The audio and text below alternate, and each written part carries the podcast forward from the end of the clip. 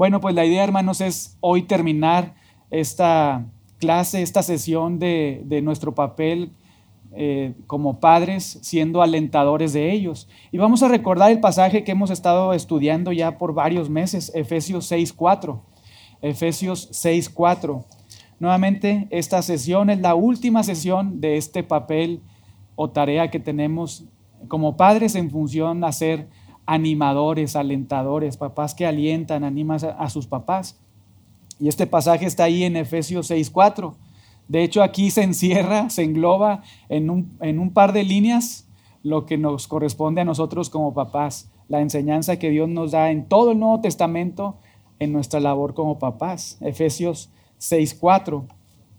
Dice, y vosotros padres, no es una función nada más de papá o de mamá, sino es de los dos. Y vosotros, padres, no provoquéis, primero el negativo, no provoquéis a ira a vuestros hijos y luego el positivo, sino, contraste, criadlos en disciplina y amonestación del Señor. Y nos hemos estado centrando en estas tres semanas en el negativo, ¿verdad? No provoques a ira a vuestros hijos. Y eso viéndolo desde el otro ángulo, es que entonces en lugar de provocarlos a ira, lo que debemos de hacer es alentarlos, ¿verdad? Animarlos mientras les estamos instruyendo, mientras les estamos criando en la palabra de Dios y mientras también les estamos incluso amonestando. Y en Colosenses 3:21 tenemos otra, otra, digamos, otra, otra forma de expresarlo del apóstol Pablo, cuando dice en Colosenses 3:21, padres, no exasperéis, ¿verdad? No exasperéis a vuestros hijos para que no se, se. Entonces no debemos provocarlos a ira y no debemos exasperarlos cuando estamos instruyendo a nuestros hijos, cuando estamos ahí con ellos haciendo eh, nuestra labor como padres. Y, hemos estado estudiando un par de cosas, ¿verdad? Un par de cosas en las cuales a veces hemos estado observando y examinando, a veces podemos provocar a ira, podemos exasperar a nuestros hijos. Y una de las cosas que terminamos la semana pasada fue lo que no hacemos. Lo que no hacemos que provoca que ellos en sus vidas eh, hay una tendencia a la ira o a la exasperación. Lo que no hacemos que son pecados de omisión, ¿verdad? No sé si recuerden alguno de ellos por ahí, si alguien estuvo tomando nota. Les voy a dar una pista, ¿verdad? La, la primera cosa que mencionamos fue no disciplinar ni instruir constantemente a los hijos.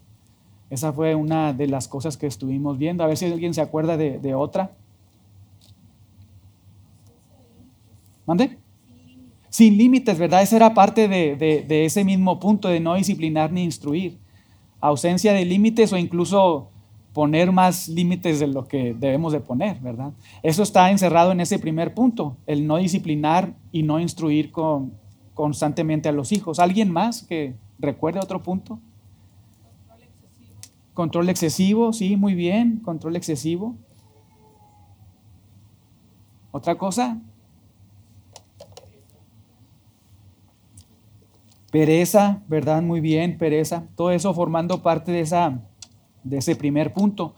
Otro punto que estuvimos viendo fue eh, la forma, las cosas que no hacemos, en nuestra instrucción y que pueden provocar ahí a nuestros hijos es no involucrarnos en, la vida de ellos, ¿verdad? No sé si recuerden, pero les animábamos o nos animábamos todos a, a que nuestros hijos formaran parte de nuestra vida, ¿verdad? invitarles a hacer cosas que hacemos para que nos observen y vean realmente, no solamente con nuestros labios, sino con nuestros actos, a dónde vamos, cómo es que nos comportamos, qué es lo que hablamos, qué es lo que decimos, cuál es la forma que, en que actuamos, ¿verdad? Obviamente siempre y cuando siempre nosotros estemos actuando de una forma que le agrada a Dios, ¿verdad? Pero una forma también en, la que provocamos a ira muchas veces a nuestros hijos es cuando no, nos involucramos en sus vidas y nada más estamos ahí, ¿verdad? Ahí eh, diciéndoles qué hacer o qué no hacer, pero realmente no observan nada en nosotros. Otra, otro aspecto es no mostrar visiblemente, muy importante, no mostrar visiblemente el amor al esposo o la esposa. Es otro, otra forma que estuvimos observando. Una más es no mostrar visiblemente amor por los hijos. Y finalmente no escuchar a los hijos. Todo eso es lo que no hacemos que provoca a ir a nuestros hijos. porque estamos ahí enseñando, pero luego no hacemos cosas, ¿verdad? No las hacemos nosotros. No nos involucramos en su vida, no les mostramos amor a ellos, no mostramos amor al esposo, la esposa, eh, no les escuchamos, ¿verdad? Todo eso, cosas que no hacemos eh, y que de manera muy palpable ocasionamos en ellos una, ah, eh, una respuesta negativa. Pero esta mañana vamos a ver lo que, lo que hacemos que provoca a ir a nuestros, a nuestros hijos, lo que sí hacemos y que muchas veces provocan ira a nuestros hijos.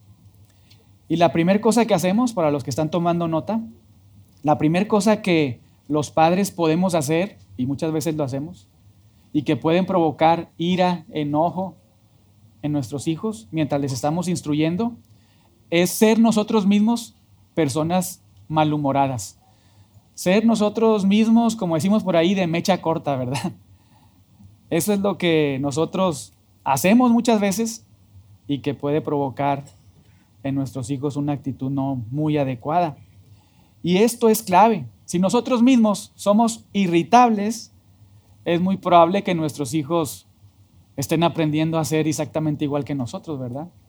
Irritables, enojados, incluso llevarlos a la desesperación. La ira pecaminosa es una expresión de orgullo y de egoísmo. No en nuestros hijos, sino en nosotros, mientras les estamos instruyendo. Nuevamente, la ira pecaminosa es una expresión de orgullo y egoísmo en el corazón. Porque en lugar de, de corregirlos e instruirles con amor, porque deseamos formar su carácter, que Dios obre en su corazón al estarles hablando la palabra de Dios, pues nos enojamos y hacemos todo lo contrario, ¿verdad? Y yo estoy acá parado como hablando la palabra, ¿verdad? No es que yo sea el perfecto, ¿verdad? Me toca estar acá enseñando esto y también son cosas que, que, nosotros, los que estamos acá, bueno, pues pedimos perdón y fallamos muchas veces como ustedes. Eh, pero todo esto nos expone a la verdad bíblica. Todo esto nos expone al carácter de Dios, a la perspectiva de Dios en nuestra función como papás. Entonces, si somos honestos, cuando corregimos a nuestros hijos, todos, pues lo hacemos muchas veces enojados, porque llega un límite en que nos, como dicen, nos colman el plato, ¿verdad? Ponen muchas piedritas ahí y lo primero que hacemos es reaccionar negativamente. Eh, pero debemos de tener cuidado y pensar y ayudarnos en el matrimonio, ¿verdad? Sí, el papá es la cabeza, pero la mamá es la ayuda idónea, ¿verdad? Que le ayuda a cumplir su tarea y su función. Y entre los dos, en este caso, ser personas, padres que instruyen a los hijos piadosamente. Entonces, muchas veces el papá reacciona de una forma, pues no tan correcta y pues ahí la mamá debe de hablar con el papá y viceversa, ¿verdad? Y recordarle no ser personas malhumoradas, irritables o, corregirles, instruirles con, con enojo, con coraje. La ira acarrea consecuencias. Vamos a Proverbios. Proverbios 19.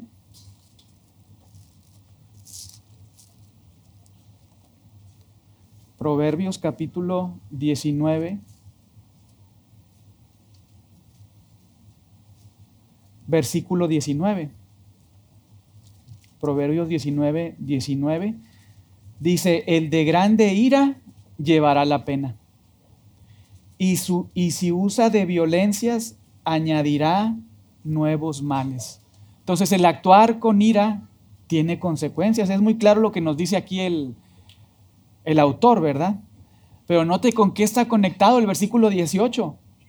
Con el castigo al hijo, ¿verdad? Castiga a tu hijo entre, en tanto que hay esperanza. Pero no se apresure tu alma para destruirlo. Y luego continúa en el 19, el de grande ira llevará la pena. Y si usa de violencias, añadirá nuevos males. Entonces, es interesante cómo cuando el autor habla de la ira, ¿verdad? Lo conecta con nuestra disciplina, la, disciplina que nosotros ofrecemos a nuestros hijos. Entonces debemos de tener cuidado porque definitivamente si lo hacemos de forma equivocada, si les corregimos de forma equivocada, estaremos acarreando consecuencias que pues sufriremos. No solamente la relación papá y mamá, sino toda la familia. La ira incluso es una necedad. Podemos verlo en el siguiente capítulo, capítulo 20, versículo 30. Dice, honra es del hombre dejar la contienda. Pero todo insensato se envolverá en ella. Todo necio, literalmente toda persona que es tonta en su entendimiento, se envuelve en ella. En lugar de apartarse de ella, se envuelve en ella. Y ahí está, centrado en esa situación. Debemos de evitarlo, hermanos. Debemos de prestar atención en estas llamadas de alerta, ¿verdad? La ira es un mal ejemplo. Capítulo 22, versos del 24 al 25. Dice, no te entremetas con el iracundo, ni te acompañes con el hombre de enojos, no sea que aprendas sus maneras y tomes lazo para tu alma. Yo creo que nosotros no deseamos que nuestros hijos sean personas iracundas, ¿verdad? Que siempre están malhumoradas, enojadas. Yo creo que ninguno de nosotros queremos eso.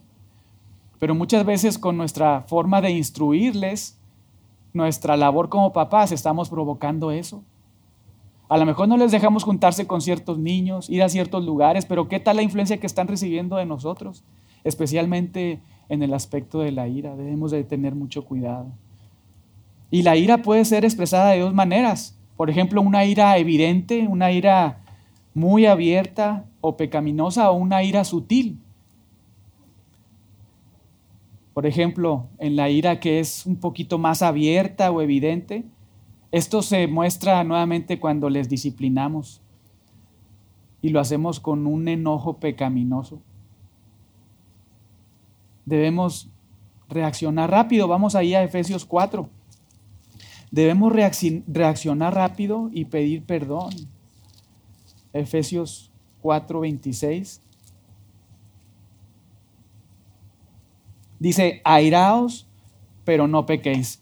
¿Quién se enoja y no peca acá? Yo creo que nadie, ¿verdad? El punto de Pablo no es de que, bueno, enójate y ya sé que no vas a pecar, ¿verdad? Está bien. No, o sea, el punto es, no, no te enojes. No te enojes porque vas a pecar. Airaos, pero no pequéis. No se ponga el sol sobre vuestro enojo. Ahí está. Nos está diciendo, te vas a enojar y lo vas a hacer pecaminosamente, vas a actuar mal, pero reacciona. Que no pase un día sin que pidas perdón, sin que lo reconozcas y pides perdón. Entonces, cuando nosotros, porque muchas veces nos equivocamos como papás, cuando nosotros nos equivocamos al estarles instruyendo y corrigiendo a nuestros hijos, hermanos, reconozcámoslo. Reconozcamos nuestros errores y pidámosle perdón. Eso no baja nuestra autoridad, al contrario. Ellos observan que estamos ejerciendo nuestra autoridad de forma en la cual a Dios le agrada. Están reconociendo, están viendo que nosotros reconocemos nuestra dependencia de Dios, nuestra fragilidad como la de ellos cuando nos desobedecen. Entonces debemos de ser no solamente rápidos para enojarnos, sino también rápidos para reaccionar y decir, uy, me equivoqué. Ir y pedirle perdón a nuestros hijos. Debemos de evitar también todos palabras o tonos de voz abusivos, ¿verdad? Cuando les instruimos, les disciplinamos. Esta es una forma o manifestación de una ira abierta, ¿verdad? Que a Dios no le agrada. Una ira sutil puede ser cuando, pues de repente somos muy amables ahí en el trabajo, ¿verdad? Con las personas. Pero luego con ellos, pues no, ¿verdad? Somos otra, otra, otro tipo de personas. Reaccionamos de otra forma, no con nuestras palabras, incluso con nuestros gestos, ¿verdad? cuando pues esos gestos no los hacemos ahí en el trabajo al jefe. Eso es una ira sutil y nuestros hijos nos están observando. Y sobre todo Dios también, nuestro amado Padre, nos está viendo, ¿verdad? Un autor de nombre Kent dijo algo muy cierto y cito, solo el Señor sabe cuántos niños han perdido el corazón o han, han estado en una condición descorazonada porque sus padres tuvieron días difíciles y se enojaron con ellos. Fin de la cita. Y un, dibujo o una, una ilustración muy, muy chusca es, es esta, en función a esta ira, ¿verdad? El jefe está de gruñón con su empleado, quien después llega a su casa, es decir, el empleado, y está irritable con los hijos. Luego uno de sus hijos patea al perro. Y finalmente corre el perro por la calle y muerde a la primera persona que ve. Al jefe de su papá. Es chistoso, pero esa es la, la, el círculo del pecado, las consecuencias, hasta dónde pueden llegar. Y pensamos que una, una situación en nuestra familia solamente tiene un efecto ahí y se acaba. Y la realidad es que no, no es así. Todo el pecado, el pecado de nuestras vidas, cualquiera que sea, cualquiera, cualquier forma, en cualquier situación, en cualquier actividad, tiene una consecuencia muy grande. La ira sutil incluye incluso un espíritu crítico, estar buscando fallas en nuestros hijos, una lluvia continua de, críticas. Debemos de ser personas eh, que son caracterizadas por ser como los termostatos. Me gustó esta, esta ilustración. Y no como termómetros. Debemos ser como termostatos y no como termómetros. A lo mejor nadie sabía de acá que, que había diferencia, ¿verdad? Entre termostatos y termómetros. Pero cuando se trata de las situaciones en la vida, debemos ser como termostatos, porque los termómetros solo reaccionan al entorno en el que se encuentran, mientras que los termostatos controlan, controlan el entorno. No sé si hay alguien aquí que sepa un poquito más de esto, pero los termómetros nada más te dicen cuál es la, condición del, del clima, ¿verdad? pero los, los termostatos los regulan, ¿verdad? Entonces nosotros somos llamados a ser esas personas que regulan, regulan esta situación en nuestras vidas y en la vida de nuestros hijos. Nuestra familia se ve, se ve muy afectada por nuestras actitudes egoístas, agrias. No podemos animar a nuestros hijos si solo hemos estar enojados, ¿verdad? Si llegamos el trabajo ahí molestos, con necesidad de descansar y pensando que eso no es nuestro trabajo, nuestra función. No podemos llegar a nuestra casa y porque tuvimos un mal día, nosotros traer toda esa ira y enojo que allá no manifestamos, porque si no nos corren, ¿verdad? Y luego traerlas acá y descargarlas en la familia, esposa, hijos, no, no debemos de cuidar eso. Debemos de cuidar incluso más nuestra forma de actuar con nuestra familia porque pues servimos a, un Dios, ¿verdad? A un Dios que espera de nosotros que le honremos en nuestra función como papás. Nuestro estado de ánimo debe ajustarse al carácter de, nuestro Señor. Entonces, una primera cosa que hacemos es, a veces somos personas malhumoradas, enojadas, y debemos evitar eso. Otra cosa que hacemos muy comúnmente es que exageramos, ¿verdad? Exageramos. No sé si alguien se identifique acá, pero exageramos muchas veces las cosas. Y eso es una forma de engaño que se agrega a la verdad. Quizá hay algo de verdad, pero 100% la verdad no, porque cuando decimos algo lo exageramos. Por ejemplo, cuando le decimos a los hijos cuando se equivocan, uy, nunca haces nada bien. ¿Será verdad que nunca en su vida haga algo bien el hijo o la hija?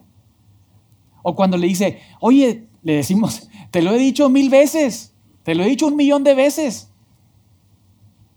¿Será cierto?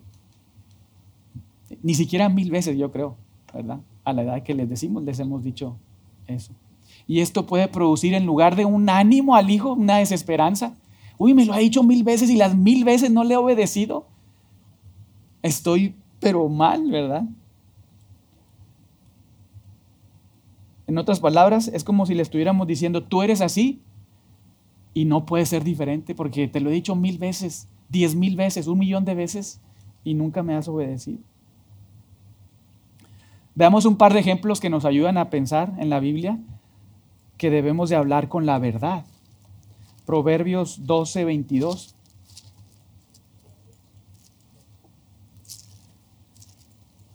Proverbios 12, 22.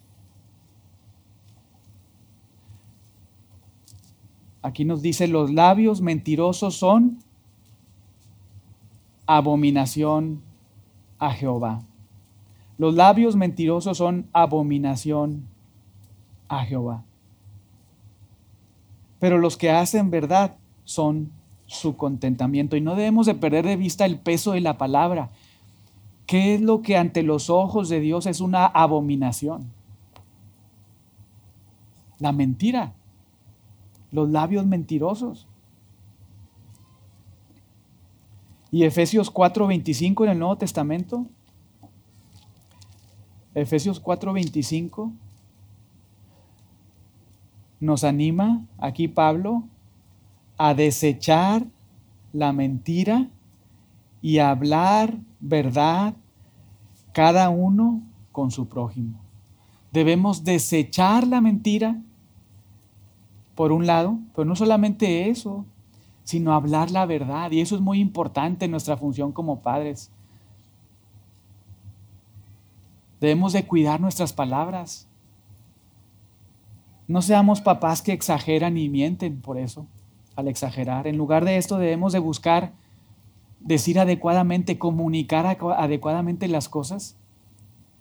Si están haciendo mal algunas cosas, si están hablando algunas palabras que no están bien, debemos comunicarlo adecuadamente. Si no han obedecido un par de veces, también debemos de comunicarlo adecuadamente. No exagerar porque estamos cayendo acá, ¿verdad? En lugar de eso, debemos de hablarles, comunicarles eh, de manera clara pero no, no nada más quedarnos ahí, sino incluso apuntarles a los logros que han obtenido, a los avances que han obtenido en sus vidas, ¿verdad? Animarles. Recordemos que no, cuál es nuestra función, ¿verdad? Según Efesios 6:4. No provocarlos a ira, no exasperarlos, ¿verdad? Pero criarlos en el camino del Señor, disciplinarles, ¿verdad? Instruirles.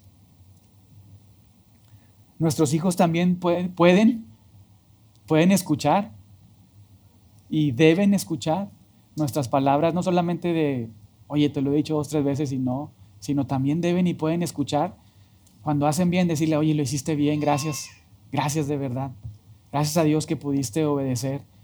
Cuando les decimos que hagan su cuarto y vamos y de repente observamos si lo hicieron o no, no nada más, ah, sí, me obedeció, ¿verdad? Porque ese no es nuestro objetivo. Nuestro objetivo es que, realmente ellos sean entrenados a practicar cosas como la obediencia, que eso los lleve a, en un futuro, cuando Dios les salve o si son salvos, a obedecer a Dios, ¿verdad? Que lo están haciendo ahí porque nos están obedeciendo a nosotros. Entonces ellos también pueden y deben escuchar, gracias, gracias porque lo hiciste bien, ¿verdad? Gracias porque, mira, me obedeciste, bien hecho, sigue así. Esto los anima a seguir adelante, creciendo. Entonces, nuevamente, no debemos hacer cosas como instruirles con ira, exagerar, o también vivir indirectamente nuestras vidas en ellos. Lo que no hicimos nosotros, ah, queremos que ellos lo, lo cumplan, ¿verdad? Y la verdad es que honestamente muchas veces también estamos ahí. Podemos poner expectativas poco realistas en nuestros hijos. Queremos que ser que queremos que sean como nosotros, con las habilidades que Dios nos ha dado, las capacidades, que ellos mismos también las tengan. Y ahí estamos, ¿verdad? O incluso que, se, que ellos cumplan lo que nosotros no cumplimos. Y ahí estamos también. Todo esto es vivir indirectamente nuestras vidas a través de ellos. Por ejemplo, en los deportes, ¿verdad? Quizá alguien por acá es muy bueno en el fútbol, fue muy bueno de fútbol en el, de niño, adolescente, joven. Y luego los, con los hijos queremos que sean exactamente igual, ¿verdad? Y pues no, quizá ellos no tienen ese don capacidad, o puede ser en el básquetbol. Eh, aquí pues menciono el fútbol porque es más común en Monterrey, ¿verdad? Pero luego queremos que sean como nosotros, ¿verdad? O incluso lo que nosotros soñamos ser, queremos que ellos lo sean, y ahí estamos en el partido, ¿verdad? Gritando, gritando, y debemos de tener cuidado. O qué tal quizá en las clases de música, ¿verdad? Quizá alguien de acá es muy diestro en el piano, en la guitarra o en el canto, ¿verdad? Estamos queriendo que los hijos también sean así y pues probablemente no, el hijo no salió bueno para cantar. O incluso en las calificaciones de la escuela. Nosotros a lo mejor, algunos de nosotros, o ustedes, puro 10, ¿verdad? Y queremos que los hijos también puro 10 y no. Pues no. Nuevamente tratando de imponer en ellos cosas que nosotros vivimos o no vivimos que, debemos, que queremos que ellos vivan.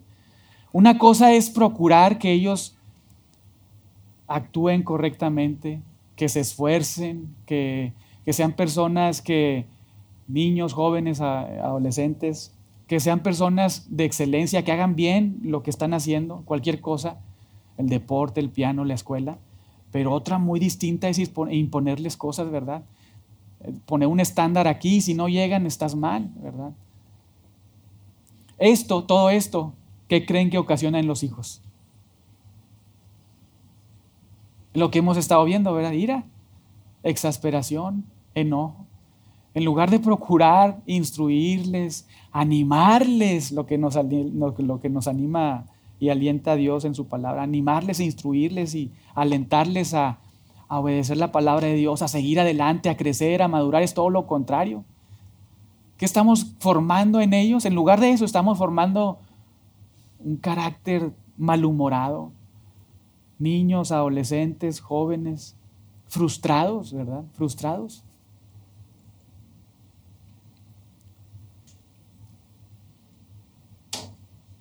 Filipenses 2, del 3 al 4, nos ayuda un poco a no hacer nada por contienda o por vanagloria. Y esto lo podemos aplicar en nuestra labor como papás.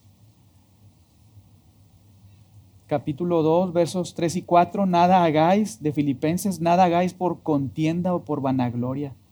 Y muchas veces deseamos que nuestros hijos hagan ciertas cosas y cuando las cumplen, nos así como que, quiero que haga esto, muy en el fondo queremos que hagan ciertas cosas para nosotros como que ese es mi hijo, ¿verdad? Y estar comparando incluso con otros hijos, ¿verdad? Es muy triste eso. Con otros hijos de otros, pero más triste es con hijos de nosotros mismos. Pero Pablo nos dice en, en todos los aspectos, ¿verdad? Podemos aplicar esto. Pablo nos dice acá, por aplicación, en nuestra función como papás, no lo hagamos por contienda o por vanagloria, sino hacerlo con humildad, estimando, estimando a los demás como superiores a nosotros mismos, no mirando por lo nuestro, sino por lo de los otros. ¿Qué deseamos, verdad? ¿Qué deseamos cuando les estamos instruyendo? Nosotros sentirnos bien o formar en ellos, crear en ellos un carácter adecuado.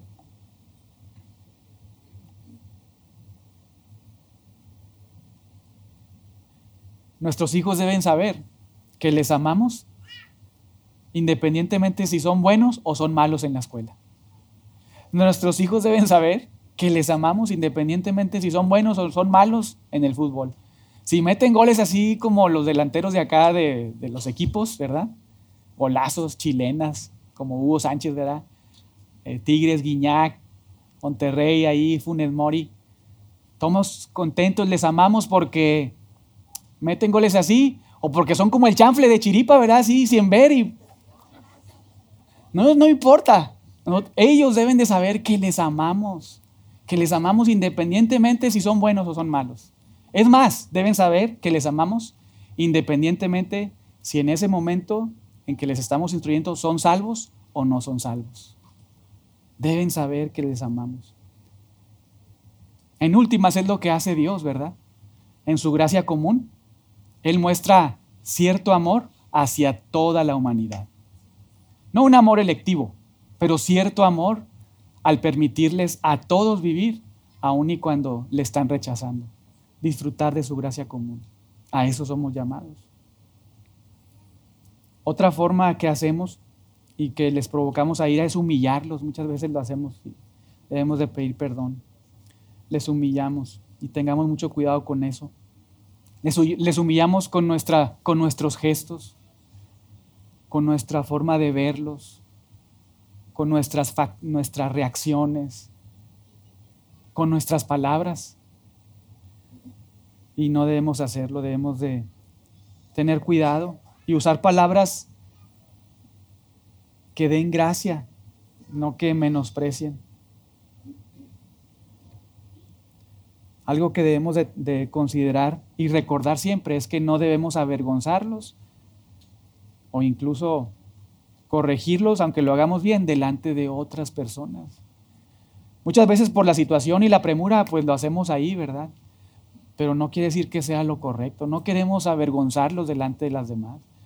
No queremos señalarles sus, situaciones, sus, sus, cosas delante de los demás, ¿verdad? Queremos hacerlo en privado. Queremos tomarnos el tiempo para corregirles, para instruirles, ¿verdad? No nada más decirles lo que están haciendo mal, sino para instruirles, mira, estás haciendo esto mal, pero debes de hacer esto, ¿verdad? No debemos incluso utilizar palabras burlonas, ¿verdad? Ahí estar avergonzándolos. Cuando nos burlamos de ellos, les estamos diciendo que no nos importan, no nos interesan, ¿verdad? Yo creo que nadie de nosotros queremos eso. Efesios 4:29 nos ofrece un principio, que ninguna palabra corrompida salga de nuestra boca. Ninguna palabra corrompida salga de nuestra boca. Cuidemos nuestras palabras, no los humillemos, no los avergoncemos. Que ese no sea nuestra, nuestra forma de instruirles, de disciplinarles, porque vamos a estar provocando ira en ellos. Y realmente si nos ponemos a pensar, ahorita que estamos tranquilos, ¿verdad? Sin que estén ahí correteando o desobedeciendo, ¿quién desea avergonzar al hijo? ¿Quién desea humillar al hijo o la hija? Nadie de nosotros queremos eso. Nadie queremos eso. Al contrario, ¿verdad?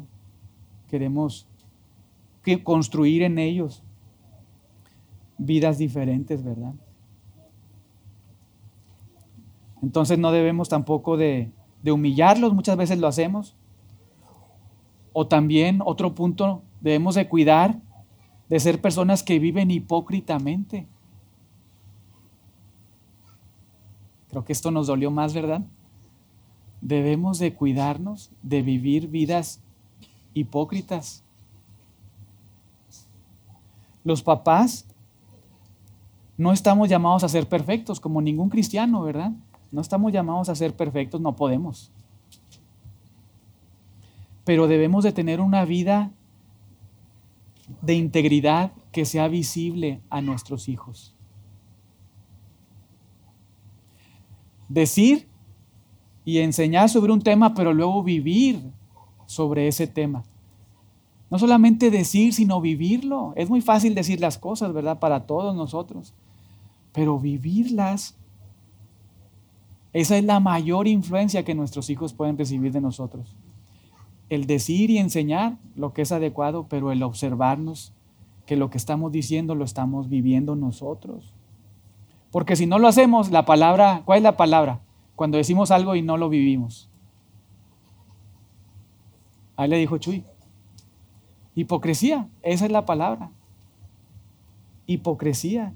Y nuestros hijos nos están observando. ¿Cuál será la, perspectiva de nuestro Señor Jesús acerca de actitudes hipócritas, verdad? ¿Cuál será? Mateo 23,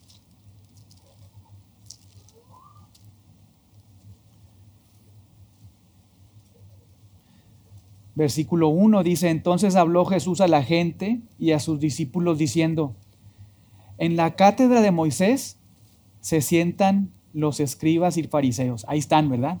En la doctrina, todos sentados, escuchando. Sí, muy bien.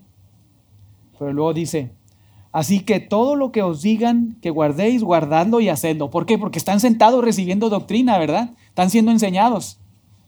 Todo lo que te digan, hazlo porque están recibiendo sana doctrina. Pero qué triste. Pero no hagas conforme a sus obras porque dicen y no hacen. Dicen y no hacen. Porque atan cargas pesadas y difíciles de llevar y las ponen sobre los hombres de los hombres, los hombros de los hombres, pero ellos ni con un dedo quieren moverlas. Antes hacen todas sus obras para ser vistos por los hombres. Entonces debemos de ser personas íntegras, ¿verdad? Papás íntegros, que lo que les instruimos, enseñamos a nuestros hijos es lo que vivimos. Ahí les estamos enseñando el perdón, ¿verdad? Perdona a tu hermano, perdona a tu hermana, perdona a aquel amiguito, pero nosotros nos perdonamos a nosotros mismos en el matrimonio o vivimos ahí peleados, ¿verdad? Sin pedirnos perdón. ¿Qué están viendo nuestros hijos? Ahí les estamos animando, ¿verdad? Oye, ama a Dios, mira, busca a Dios. Y nosotros, ¿cómo está nuestra vida de oración como papás? Nuestra lectura de la palabra. Procuremos con la ayuda de Dios evitar esos ejemplos de hipocresía.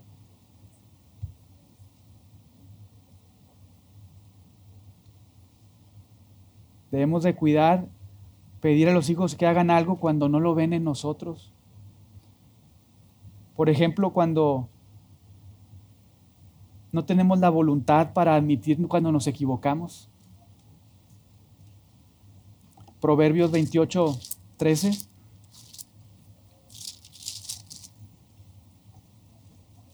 Dice, el que encubre sus pecados no prosperará, mas el que los confiesa y se aparta alcanzará misericordia.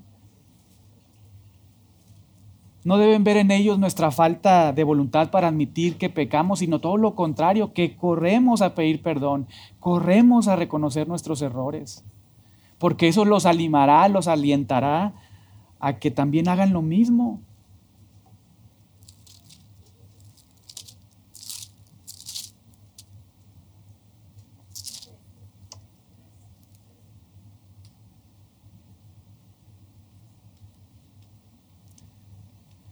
Hacer esto, hermanos, destruye la confianza de nuestros hijos a nosotros. Nuevamente, ser papás hipócritas que dicen algo pero no lo viven, destruye la confianza. Si mis papás me están diciendo esto, si mis papás están pensando en esto, están diciendo esto, viven así sus vidas como padres en el matrimonio, y me dicen que yo haga ciertas cosas, ¿cómo, ¿Dónde está el ejemplo, verdad? ¿Dónde está la, coherencia de esto? Debemos de hacerles saber que procuramos amar a Dios, procuramos obedecer a Dios, que cuando nos equivocamos procuramos ir y pedir perdón y, y hacerles saber que cometemos errores, que no somos perfectos y que necesitamos la limpieza constante de Dios. Así como ellos necesitan un Salvador, nosotros lo seguimos necesitando al mismo Salvador para que nos siga limpiando constantemente de nuestros pecados. Porque si no hacemos esto, en lugar de acercarlos al Salvador, si no son salvos, los estamos alejando, ¿verdad? Con nuestras palabras y nuestras acciones. Así que si por ejemplo les, les decimos, perdona, seamos prontos para pedir perdón y para perdonar. Si les decimos ama, seamos prontos también nosotros para que ellos observen cómo amamos al esposo o a la esposa. Es más, cómo les amamos a ellos al no humillarlos, al no eh, estar ahí sobre ellos con una ira pecaminosa. Todo eso nuevamente destruye la confianza en nuestros hijos, no construye sus vidas. También otra cosa que hacemos y muchas veces eh, ocasionamos eh, actitudes no correctas eh, en sus vidas, es ser personas injustas, ¿verdad? Ser papás injustos. Y Dios aborrece la injusticia de cualquier tipo y lo vemos ahí en Proverbios. Proverbios 11.1 dice que el peso falso es abominación a Jehová, pero la pesa cabal le agrada.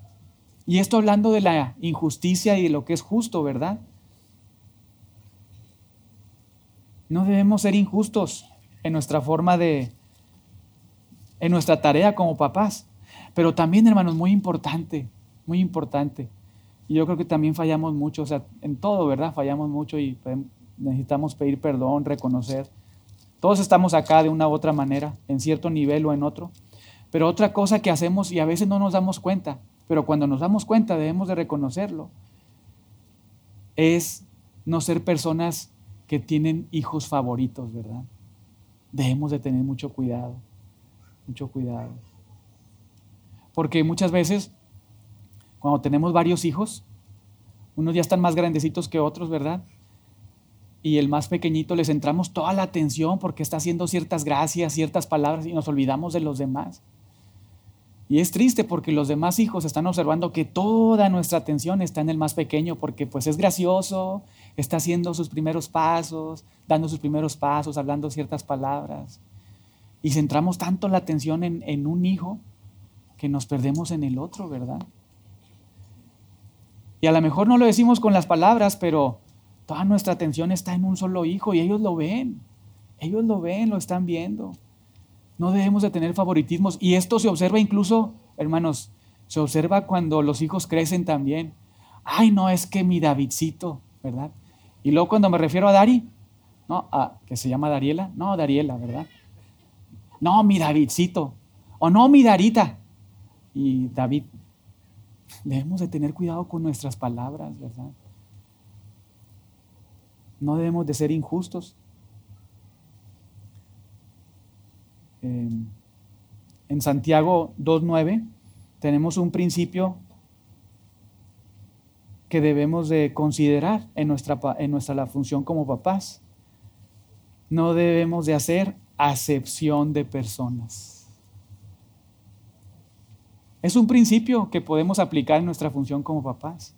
No debemos hacer acepción de personas porque si lo hacemos, estamos pecando. Estamos pecando delante de Dios, pero también estamos afectando el corazón de nuestro hijo, ¿verdad? Nadie quiere eso. Nadie quiere eso. Y muchas veces creo que no lo hacemos de manera consciente, lo hacemos de manera inconsciente. Pero ya sea de una o de otra forma, debemos de prestar atención, tener cuidado. Y para eso está la ayuda ahí del esposo y la esposa, ¿verdad? que, uno u otro estemos alertas, o los dos es lo mejor, ¿verdad? Pero estemos alertas y tengamos cuidado de estar ahí hablando de cierta manera a un hijo y de cierta manera a otro, ¿verdad? De estarnos dirigir, dirigiéndonos a ellos de cierta forma o de otra, o estar prestando una atención nada más a uno que a otro. Y a veces nos pasa, a veces nos pasa. A veces yo le digo a Dari, Dari me dice a mí, porque así estamos, ahí estamos, ¿verdad? Ahí estamos en esa tarea. Y así es. Pero debemos de tener cuidado. Debemos de tener cuidado. Entonces no debemos de ser injustos, no debemos de ser personas, papás que prefieren un hijo sobre, sobre el otro. Y tampoco debemos esperar perfección. No, pues nosotros como papás somos perfectos. No, ¿verdad? No. Y otro principio que encontramos en 1 Tesalonicenses 5.14 eh, es un mandato, ¿verdad? Ahí en el contexto de la iglesia local, pero es un principio que podemos aplicar nosotros en, nuestra función como papás. 1 Tesalonicenses 5.14 en la parte final, ¿qué dice ahí? Sean pacientes para con todos. Seamos pacientes con todos. No debemos de buscar ni pedir la perfección en nuestros hijos. Y nuevamente, el buscar la excelencia, que hagan todas las cosas bien, que pongan todo su empeño, es muy diferente a exigir perfección, ¿verdad? En ellos. Eso es muy diferente. Claro, debemos animarles a hacer las cosas bien, a obedecer, a ser ordenados, organizados, hacer bien su tarea, hacer bien su, cuarto, practicar bien el deporte, eh, practicar bien el instrumento, animarles. Pero si por una causa no lo hacen bien, que está aunque lo intentaron, ¿verdad? Fueron obedientes y lo intentaron, pero no lo hicieron bien. No cumplieron no con sus expectativas, sino con, nuestras expectativas, debemos de tener cuidado a no, pues no actuar de una forma que no le agrada a Dios. Debemos de cuidar nuestras vidas de no buscar el perfeccionismo en sus vidas. Eh, queremos animarlos a, a recordarles que Dios les ha permitido vivir, les ha dado salud, tener su, inteligencia, su mente bien, tener todos sus, si los tienen todo bien, su cuerpo, eh, estar en ciertos lugares, practicar ciertos deportes, estar en la escuela. Queremos hacerles ver eso, ¿verdad? Y también hacerles ver que Dios les ha dado capacidades, talentos, que ellos deben de explotar, ¿verdad? Y animarles a eso. Porque si hacemos otra cosa y estamos buscando otras cosas, pues en lugar de animarles a, hacer eso, es, estamos ocasionando, pues que ya no intenten las cosas, ¿verdad? Finalmente nunca les agradamos a los papás, nunca les agradamos, pueden pensar. Es muy frustrante para un niño pensar que tiene que ser perfecto. Debemos esperar que ellos crezcan y ser pacientes, ser pacientes con ellos. Nuestros hijos están creciendo como nosotros, ¿verdad? Aquí en la iglesia, hermanos, primera de Juan, el apóstol Juan en primera de Juan, nos recuerda cuáles son los niveles en los que estamos todos. Algunos somos niños, otros somos jóvenes, otros somos papás hablando de términos espirituales, pero todos estamos ahí, en un grado o en otro, estamos ahí, primera de Juan 1, 2, perdón, del 12 al 14, todos estamos ahí. Algunos niños, otros jóvenes, otros papás, niños espirituales, jóvenes espirituales, papás, espirituales, todos estamos ahí creciendo y debemos de ser pacientes porque todos estamos madurando. Todos necesitamos crecer en una área o en otra, todos necesitamos matar nuestro pecado en una área o en otra. Y así como Dios es paciente con nosotros, nosotros también debemos de ser pacientes con, con nuestros hijos. Claro, no solapar su pecado y desobediencia, ¿verdad? pero sí observar sus vidas y, hablar con ellos, ¿verdad? Corregirles en amor, instruirles, no buscando que van a obedecernos perfectamente o actuar perfectamente. Tampoco diciendo algo nosotros y viviendo lo contrario en la iglesia, ¿verdad? Nuevamente les animamos a amar y perdonar y en la iglesia estamos todos peleados. Hermanos, por favor, por favor. No, les animamos a amarnos y a perdonar, a amar y a perdonar. Y ahí en el matrimonio nomás está observando peleas y gritos y peleas y gritos y peleas y gritos. No. Es muy frustrante para el niño ser instruido de esa manera. Pensar que tiene que llegar a la perfección cuando ni siquiera nosotros. Dios espera eso de nosotros. Primera de Juan es muy clara. Sí, nosotros no somos llamados a ser perfectos, ¿verdad? Pero al mismo tiempo no debemos de tener la gracia como algo, como un motivo para pecar. Claro, somos llamados a practicar la palabra y si no la practicamos, dice Juan, nos dice que estamos mintiendo, que no conocemos a Dios. Pero al mismo tiempo, Juan dice, pero yo sé que tú eres un pecador y que tienes pecado y si dices que no tienes pecado, te engañas. Pero tenemos allá a Jesucristo nos dice Juan, todo eso, tienes a Jesucristo que te limpia de todo pecado, ¿verdad?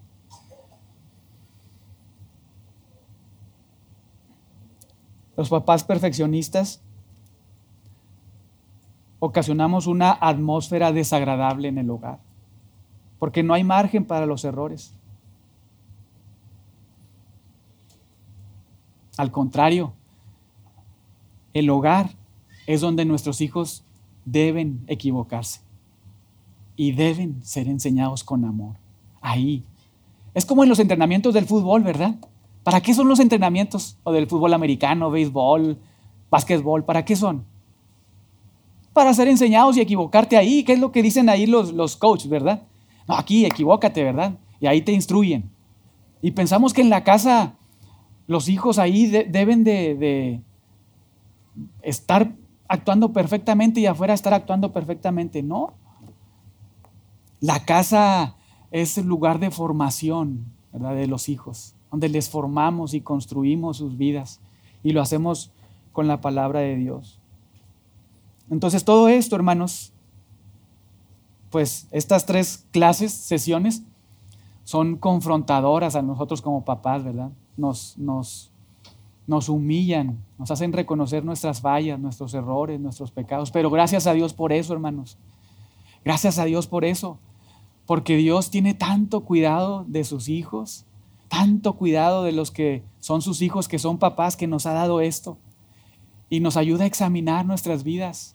Nos ayuda a corregir cuando si estamos haciendo algo mal.